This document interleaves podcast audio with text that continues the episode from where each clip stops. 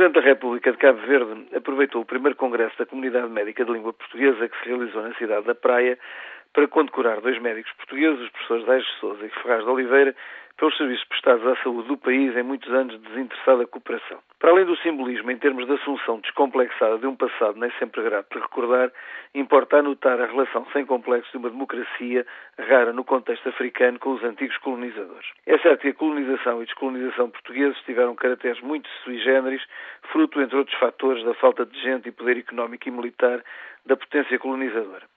Tais diferenças não obstam, no entanto, a que existam feridas a sarar e a cura de tais maleitas passa por ações simbólicas, mas também por muito trabalho desinteressado, respeitador das culturas e sem paternalismos. Dizia que a saúde, com o universalismo das pessoas e dos sofrimentos, é a área privilegiada onde as diferenças se esbatem e a política dos interesses cede espaço para os interesses das gentes. Mas se tal é verdade, também não deixa de ser certo que ações espontâneas, mal planeadas e assentes no voluntarismo saudosista dos sonhadores causam a longo prazo danos irreparáveis.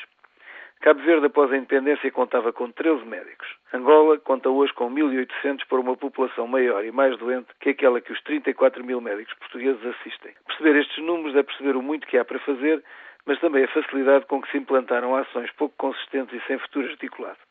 Perceber é também não perder de vista que a riqueza, o envelhecimento e a carência relativa em profissionais característicos da Europa provocam uma irresistível atração sobre os médicos dos países em vias de desenvolvimento, contribuindo para o agravamento da sua penúria.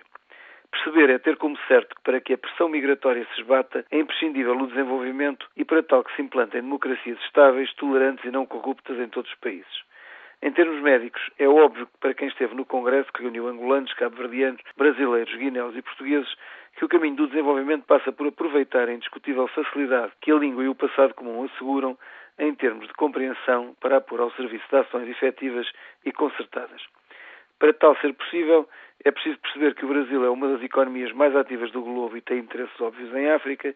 É preciso perceber que Angola poderá ser a curto prazo uma potência regional incontornável é preciso perceber que Portugal tem uma assimetria tecnológica, de conhecimento e organização que o torna imprescindível em qualquer cenário de desenvolvimento comum.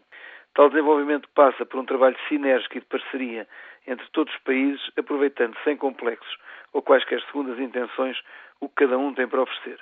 Ajudar o desenvolvimento implica um espírito de partilha e não um espírito de tutela ou de arrogância convencida da superioridade tecnológica.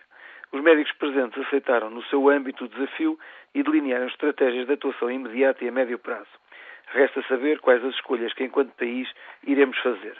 Aos médicos não cabe produzir tais escolhas, mas tão somente mostrar disponibilidade crítica e de pés bem assentos no chão para colaborar no que for desígnio nacional. Trabalhar a sul não é fácil e o espírito poético arrisca-se a sussurrar perante realidades que 30 anos passados já são estranhos à maioria de nós. Alternativa para o país é, contudo e aparentemente, aproveitar a benignidade do clima e servir uns cafés aos reformados do norte da Europa que entendam cá fixar residência.